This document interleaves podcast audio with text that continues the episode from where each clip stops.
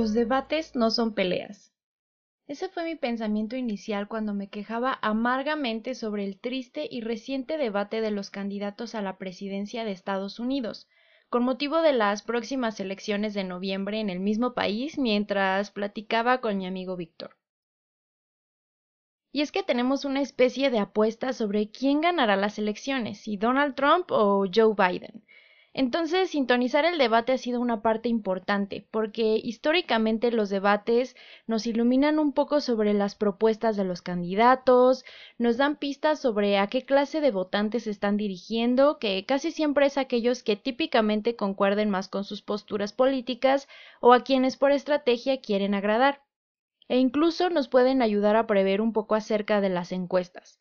Por eso los debates son muy útiles a la hora de dirigir el voto, o bien tratar de ganar una apuesta con un amigo cercano que se interesa tanto como tú por el acontecer político, ¿verdad? Desafortunadamente los debates en algún momento dejaron de tener la relevancia y profundidad que uno podría esperar de semejante acontecimiento. En algún punto se convirtieron en un mero espectáculo, y dejaron de ser espacios para el contraste de ideas, para el encuentro de acuerdos y la eventual solución de problemas. Dejaron de ser un espacio donde sus participantes podían aprender del otro, donde empleaban sus habilidades para organizar y comunicar sus ideas de una forma interesante e incluso persuasiva, para convertirse en básicamente un programa de chismes y una máquina de memes. Pero ¿en qué momento pasó esto? Originalmente los debates surgen como muchas cosas en la antigua Grecia y Roma. En sus inicios no se trataba más que de la forma en la que se pretendía sostener una plática ordenada. Hay que recordar que antes los filósofos y pensadores se reunían para comentar los temas relacionados con la polis o la ciudad, asuntos de carácter político, social, incluso de tipo filosófico, como se puede apreciar en los textos de Sócrates. Con la intención de poder platicar de forma inteligente y poder llegar a acuerdos o a conclusiones, comenzaron a desarrollar algunas técnicas o métodos para poder tener argumentos sólidos, pues creían que esta era la única forma de llegar a la razón o a la verdad. Por ejemplo, Sócrates desarrolla la mayéutica, que es un método de aprendizaje que se basa en la formulación de preguntas con un sentido lógico. Esto se hacía así, pues él creía que el conocimiento ya estaba dentro de cada persona, solo hacía falta llegar a él, haciéndolo consciente. Más tarde, Aristóteles desarrolla lo que hoy conocemos con el concepto de lógica, lo que impulsa la formulación de argumentos basados en hechos y no en opiniones o percepciones. Posteriormente, conceptos y conocimientos como la retórica, la oratoria y el discurso enriquecen la idea de debatir, enriquecen el concepto y lo convierten en todo un arte que solo los más experimentados, los más creativos e inteligentes podían desarrollar. Con la intención de buscar las mejores condiciones de vida, la actividad del debate se limita a los divulgadores de conocimiento y a los políticos. Fue durante el siglo XIX, en el seno de las escuelas británicas, donde surge la idea del debate a partir de la competencia, en este nuevo formato de debate, los participantes se reúnen en bandos contrarios y mutuamente se cuestionan posturas antagónicas, con la intención de ganar la competencia. Muchas veces los oradores deben participar defendiendo posturas con las que no necesariamente están de acuerdo. Esto los obliga a investigar del tema, a tratar de encontrar un punto en el que se encuentren cómodos defendiéndolo, pero también deben escuchar muy bien a sus contrincantes para poder atacar y responder a sus argumentos. El punto de esta forma de debate era el ejercicio académico, una forma de ayudar a los alumnos a practicar sus habilidades de oratoria, retórica, lógica y, en fin, como podemos suponer a partir de la descripción de su formato, requiere no sólo de la capacidad de formulación de argumentos con bases lógicas o sustento racional, pero también involucra el análisis, la rapidez en la formulación de respuestas, cuidando desde luego las normas del lenguaje, la atención, la capacidad persuasiva e incluso la de detectar y evitar falacias.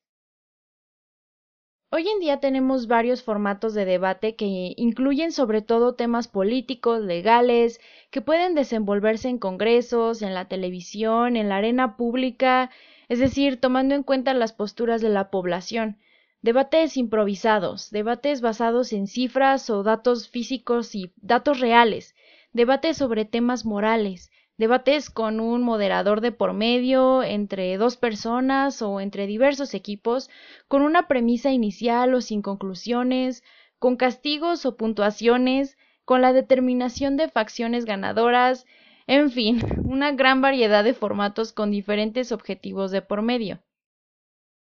La mayoría de ellos, sin embargo, tienen como finalidad la investigación o documentación, la habilidad de articular ideas ordenadas y lógicas, la posibilidad de persuadir, convencer, seducir a favor o en contra de algún tema o postura, muchas veces usando los propios conocimientos, pero casi siempre empleando las palabras e ideas del interlocutor en su contra, para contrarrestar o invalidar su argumento. Ok, todo esto suena muy interesante, pero entonces, ¿cómo es posible que pasáramos de una actividad académica, formulada para documentar y contrastar ideas, a una discusión tan superficial y sensacionalista como las que estamos acostumbrados ver protagonizadas por nuestros políticos? Tal vez todo tiene que ver con la democracia. Sí, ese sistema de organización que tanto amamos porque nos incluye a todos en la toma de decisiones acerca de nuestros líderes y representantes más importantes. Y es que si el objetivo de los candidatos es llegar al poder, solo tienen que agradar a los que tienen el poder de ponerlos ahí. Y esto no necesariamente incluye el presentar propuestas inteligentes o argumentos sólidos, solo involucra la simpatía y las apariencias. Los candidatos y sus líderes de campaña saben que una sociedad tan mediatizada y estimulada como la nuestra no va a sentarse a comentar con amigos o familias sobre las propuestas de un candidato, sino sobre lo que dijo para desprestigiar al contrario, sobre la ropa que usó, sobre los chistes o momentos incómodos, sobre las modelos o edecanes con ropa provocadora, sobre los insultos y reacciones y es decir, sobre todo lo que nos proporciona alguna clase de entretenimiento, que nos convenza de tomar una decisión aunque ésta no se base en la inteligencia, sino en las emociones. En algunos casos los moderadores mismos son quienes impulsan los encuentros o la controversia al hacer preguntas de corte personal para obtener reacciones y calificarlas, sobre temas que no necesariamente tienen que ver con factores políticos o de interés para los votantes. A veces los analistas, los periodistas, los intelectuales o líderes de opinión también perpetúan los comentarios sobre temas que son dignos de mención en un programa de chismes y no en un tema que podría ser de interés para todos. Incluso algunas cadenas como CNN o Fox han aceptado que contratan comentaristas que disienten entre sí con la única intención de que discutan acaloradamente frente a las cámaras, pues eso les reporta índices de audiencia más altos.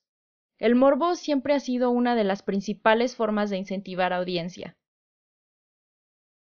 Es triste ver un debate concluir y quedarse en las transmisiones solo para ver a los comentaristas y expertos insultar a los contrincantes por su imagen, su edad, su forma de hablar, la ropa que usan o cualquier otra cosa que no sea el propio debate. ¿De qué forma los ciudadanos podrían tomar una decisión informada?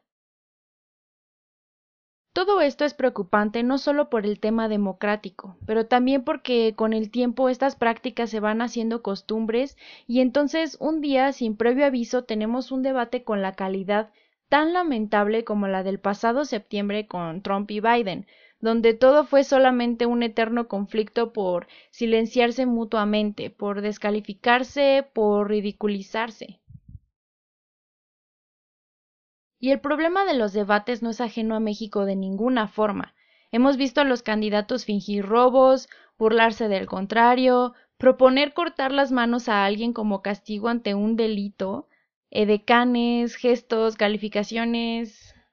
es triste, pero muchas veces los candidatos saben de antemano que no van a ganar, que sus números no les garantizan de ninguna forma lugares en el Congreso y mucho menos un lugar en la silla presidencial, pero persiguen el morbo, la atención de los votantes jóvenes por medio de memes o declaraciones absurdas y viscerales y hasta chistosas, para ganarse puestos políticos justificados en una pobre y deplorable definición de carisma, o bien solo para conseguir un registro de partido que les permita obtener dinero fácil de los ciudadanos, todo en nombre de la bendita democracia, todo en nombre de la inclusión, de la pluralidad, de la participación.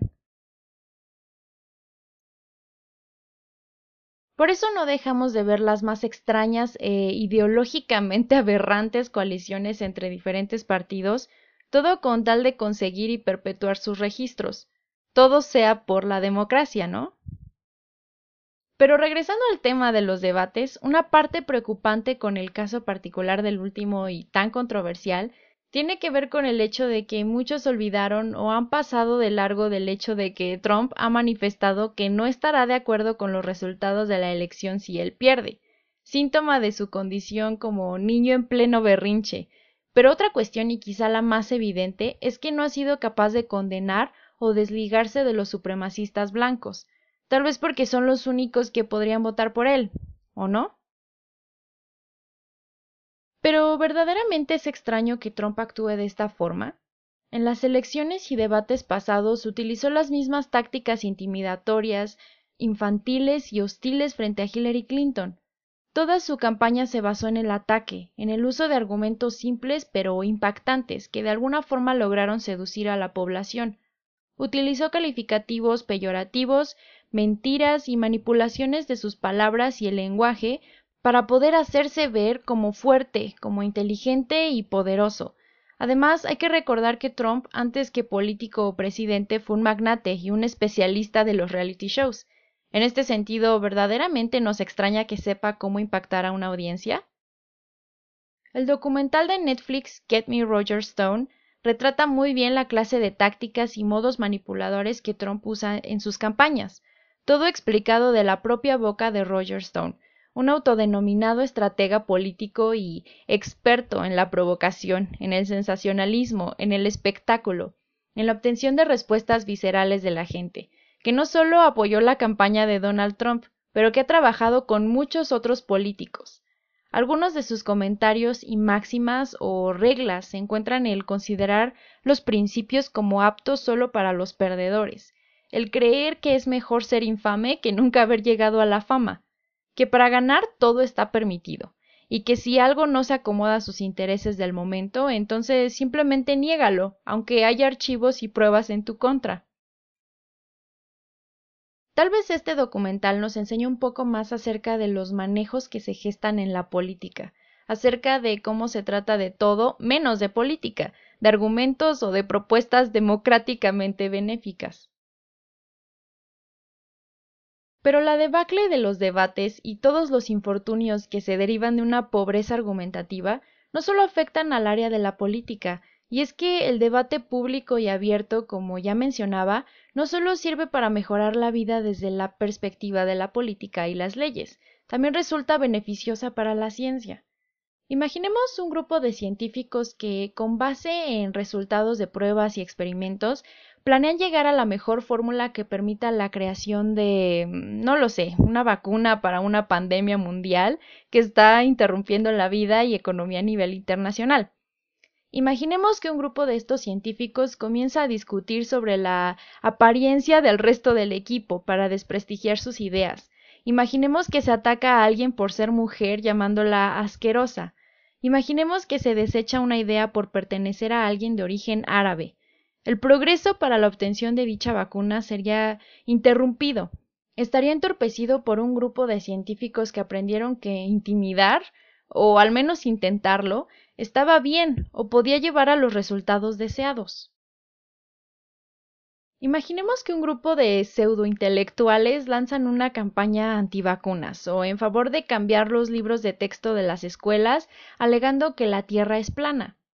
Imaginemos que estas personas cuentan con una serie de argumentos presentados a medias, que han logrado con cierta soltura crear ideas o generar ataques que, aunque sean falsos, logran convencer a cada vez más personas de los múltiples peligros de una vacuna, de la información falsa difundida por la NASA y otras organizaciones que solo quieren tenernos controlados.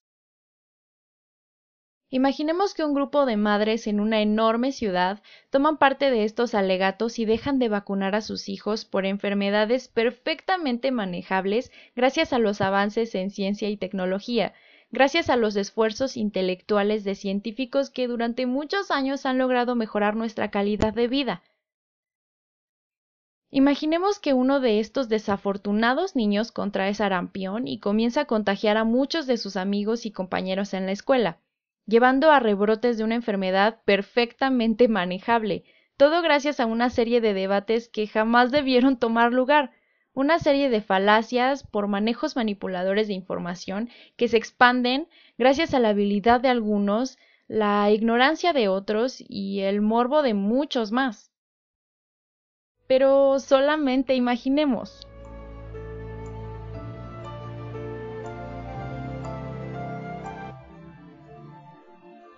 Tal vez mucho de lo que acabo de mencionar aquí te parezca alarmista o exagerado, pero debes estar de acuerdo al menos en que la debacle de los debates es tal vez un tema que debería tomarse con más seriedad,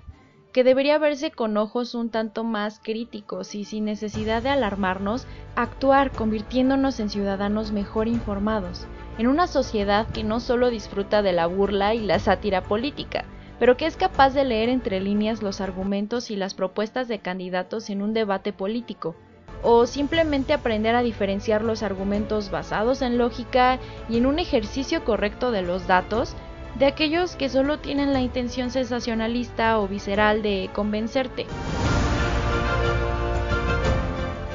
Los debates deberían ser vistos como un ejercicio valioso para el crecimiento y la madurez intelectual, son una forma de aprender y enriquecerse de las perspectivas de otros que podrían ser interesantes. No son máquinas amarillistas o de propaganda visceral. Los debates no son peleas sin sentido.